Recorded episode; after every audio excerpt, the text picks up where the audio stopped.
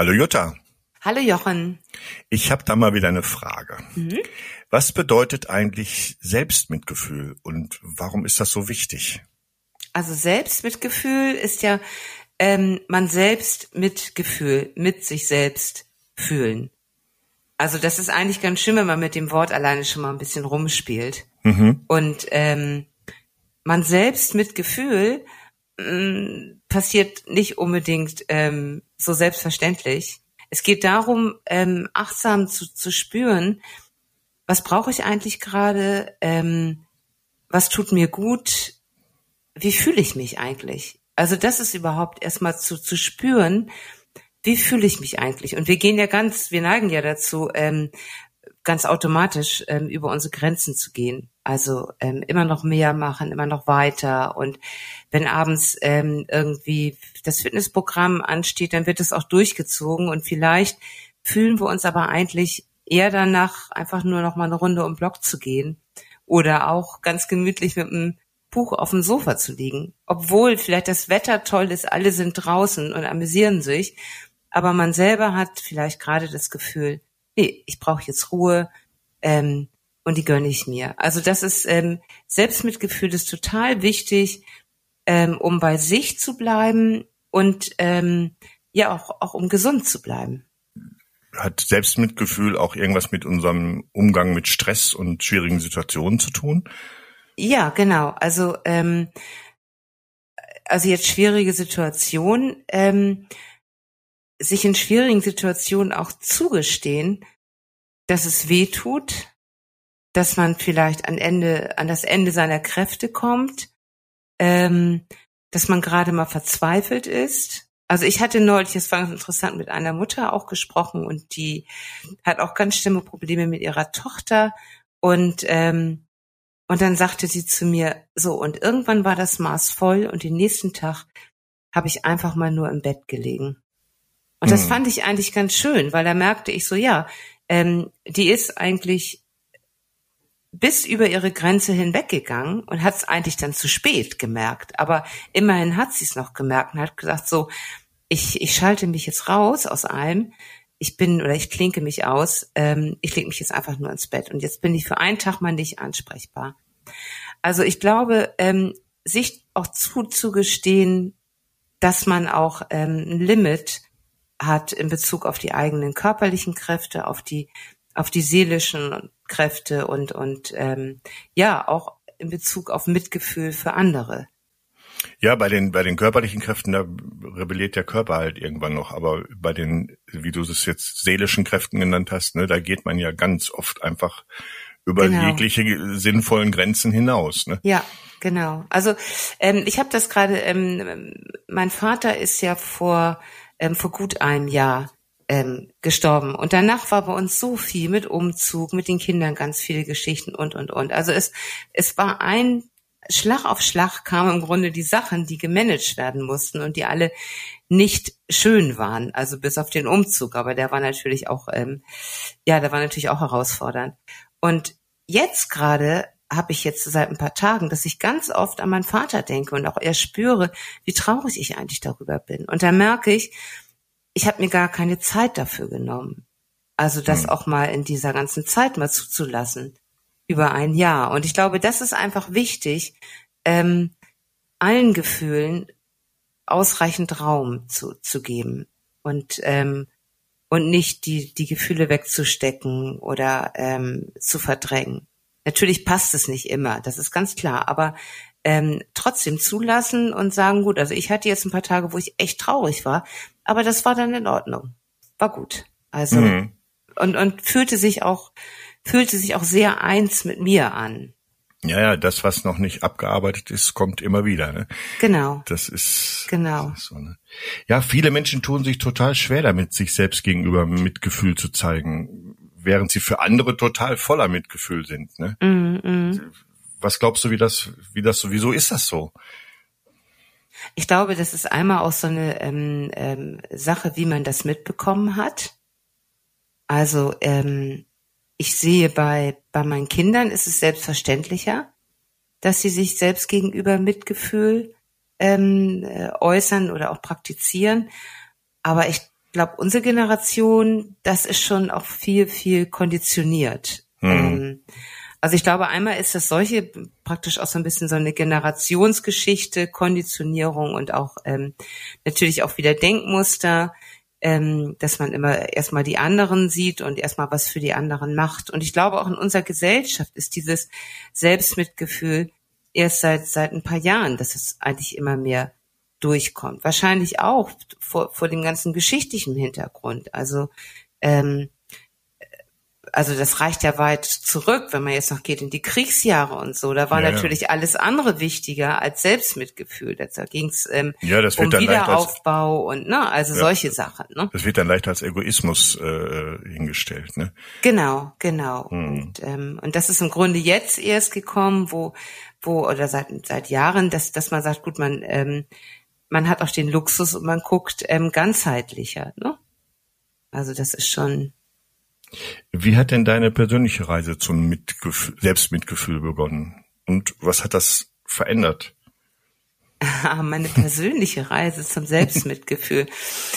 ja, das ist jetzt ganz, ganz spannend. Ähm, ich habe tatsächlich mal Selbsterfahrungsreisen gemacht, mhm. ähm, zwei, jeweils eine Woche nach Spanien, was großartig war.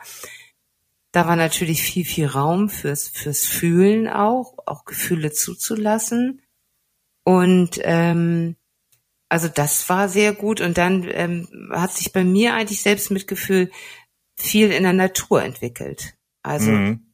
durch, durch ähm, lange Spaziergänge, dass ich da einfach auch Gefühle mehr zugelassen habe. Da war einfach Raum für Gefühle, weil da war dann nichts anderes. Und die Natur, finde ich, ist ja immer ein ganz schöner Spiegel von dem, was, was in uns ähm, sich bewegt. Und von daher ähm, ist, ich glaube, die Natur hat mir da auch sehr geholfen. Ja. Okay.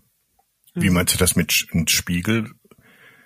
Naja, also ich gehe einen Tag in die Natur hinaus und ähm, die erscheint mir irgendwie besonders fröhlich, ich entdecke dann hier irgendwie was Schönes und da und ähm, das ist schon das Innere. Es gibt dann andere Tage, da gehe ich dann raus in die Natur und dann finde ich die vielleicht schwerer oder ich empfinde sie melancholischer oder ich die gleiche die, Natur. Die gleiche Natur, das gleiche Bild. Ne? Mhm. Genau. Also ich denke es gerade besonders, ich, ich liebe es total im Herbst oder auch schon Anfang November, wenn eigentlich gar kein schönes Wetter ist. Ich finde das total schön, aber es gibt natürlich Tage, wenn das dann irgendwie so nieselt und alles ist grau und so, dann kann das auch sehr, sehr vielleicht die innere Stimmung, wenn ich selber auch gerade ganz gefrustet bin oder traurig bin, ähm, widerspiegeln. Aber das ist gut, weil dann ist dort ein Raum und dann, dann wird das praktisch getragen und das tröstet dann auch.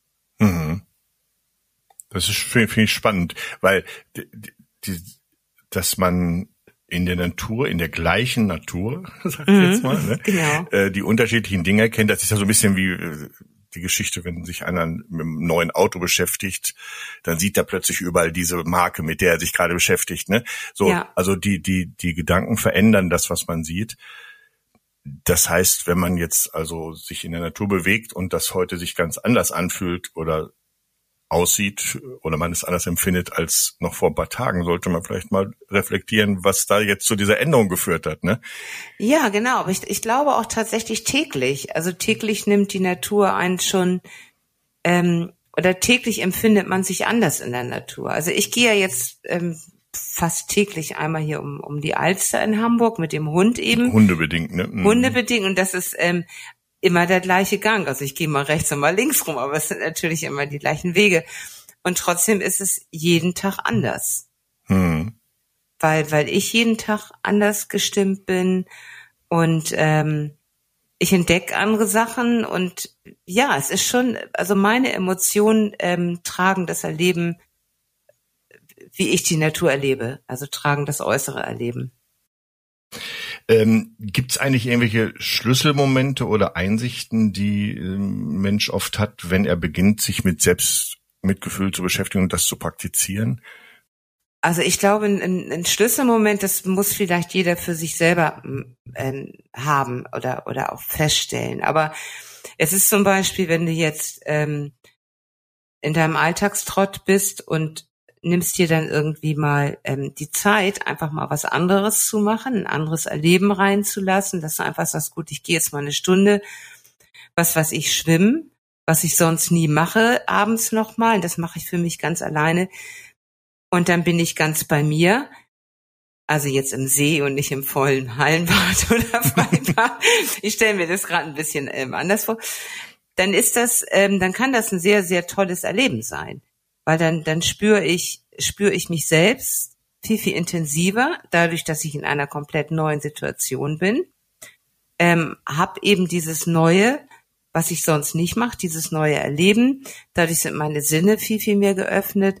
Und über die Sinne bin ich natürlich viel, viel mehr mit, also über die sinnliche Wahrnehmung, bin ich viel mehr mit mir selbst in Kontakt. Und das kann natürlich ein ganz tolles Gefühl sein, dass ich da, ähm, das kann so ein Schlüsselerlebnis sein, dass, dass man mhm. danach dann sagt, ja, wow, solche Momente, die muss ich jetzt eigentlich öfter suchen. Das heißt jetzt nicht, dass ich ständig schwimmen gehe, aber ich guck mal, ähm, dass ich einfach in der Woche oder jeden Tag ein bisschen Zeit für mich mit einbaue.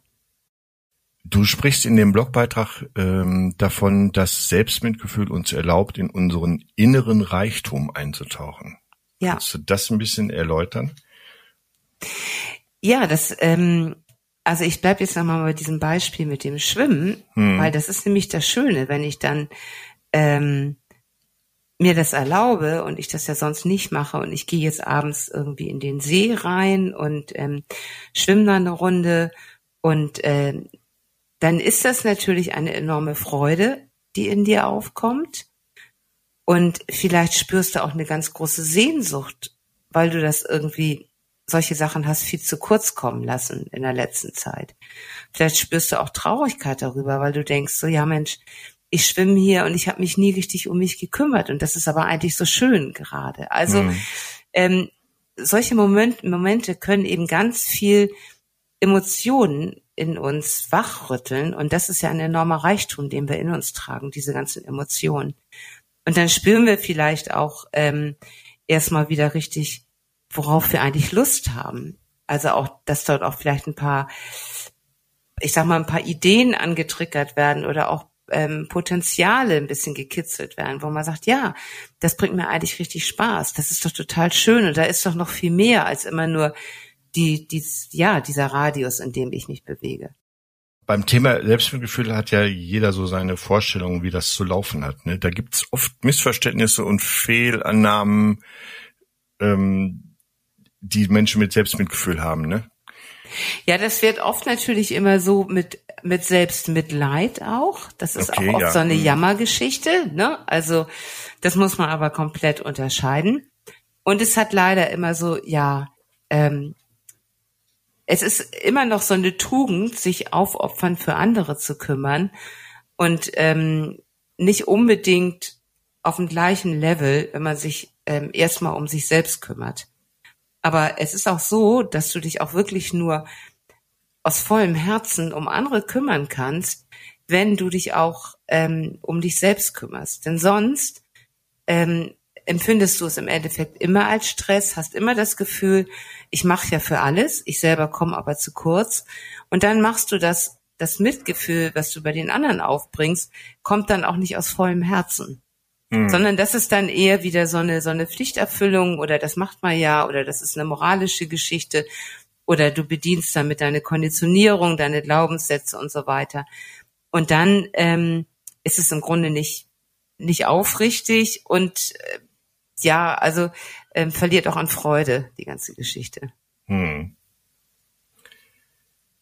Kann Selbstmitgefühl uns auch helfen, uns selbst besser zu akzeptieren und unsere Fehler äh, einzugestehen? Ja, also ähm, also wenn ich den den selbstmitfühlenden Blick mir gegenüber habe, dann ist es automatisch, dass ich weicher mir gegenüber werde. Also dass ich ähm, Was meinst du denn weicher hast du jetzt schon mehr Weicher, ja, genau, wie soll ich das beschreiben? Ich werde eben milder mit meinem Urteil mir gegenüber. Also ich mhm. erlaube mir im Selbstmitgefühl dass ich, ähm, dass ich schwach bin. Ich erlaube mir, dass ich traurig bin. Ich erlaube mir auch, dass ich vielleicht genervt bin oder ähm, ich erlaube mir auch, dass ich vielleicht ein bisschen neidisch bin bei anderen mal. Also weißt du so, dieses Selbstmitgefühl, das ist so, so schön, weil ich ich erlaube mir mein gesamtes emotionales Spektrum. Und mhm. ähm, und in dem Moment, wo ich mir auch erlaube, schwach zu sein oder meine meine Grenzen ähm, nicht zu überschreiten, sondern vorher einfach zu sagen, nee, ich kann jetzt auch mal nicht mehr. Ähm, das ist so ein liebevoller Blick, den ich da für mich entwickle, so ein verständnisvoller, eben mitfühlender Blick. Und dann mhm. fällt es auch leichter zu sagen, ja, ähm, zum Beispiel, ich sehe auch im Moment ganz fertig aus, weil die Situation ist auch im Moment ähm, so, dass man fertig aussieht oder weil ich einfach, was weiß ich, so und so lange keinen Urlaub hatte oder weil es eine schlechte Nacht war und, und, und. Und dann ist es eher mitfühlen, dass man sagt, ja, also nicht so wertend und urteilend. Ähm, mehr Akzeptanz, ja. Mehr Akzeptanz, genau, liebevolle Akzeptanz. Mhm. Und äh, welche Rolle spielt Achtsamkeit bei der Entwicklung von äh, Selbstmitgefühl? Naja, also um um in dieses Selbstmitgefühl zu kommen, musst du ja schon achtsam sein. Also ich sag mal, der derjenige, der unachtsam lebt, ähm, der der ähm, läuft ja im Grunde so durch den Tag. Aber in dem Moment, wo du achtsam bist, ähm, richtest du den Blick auf deine Gefühle. Oder wenn du jetzt ähm, achtsam bist, nochmal wieder das Beispiel mit dem Schwimmen, dann nimmst du sehr, sehr achtsam die ganze Umgebung wahr, wenn du dort in dem See oder in dem Teich schwimmst und ähm, die Stimmung, du nimmst vielleicht auch die Gerüche wahr, du spürst das Wasser ähm, an deiner Haut und so weiter. Das sind natürlich ganz achtsame Wahrnehmungen auch. Und auch in dem Moment, wo du, wo du dir eingestehst, ähm, ich kann jetzt einfach nicht mehr, ich lege mich jetzt eine Stunde hin, ähm, da bist du auch achtsam bei dir, weil du gespürt hast, nee, stopp. Also ähm, genau, das ist im Grunde auch achtsame Wahrnehmung.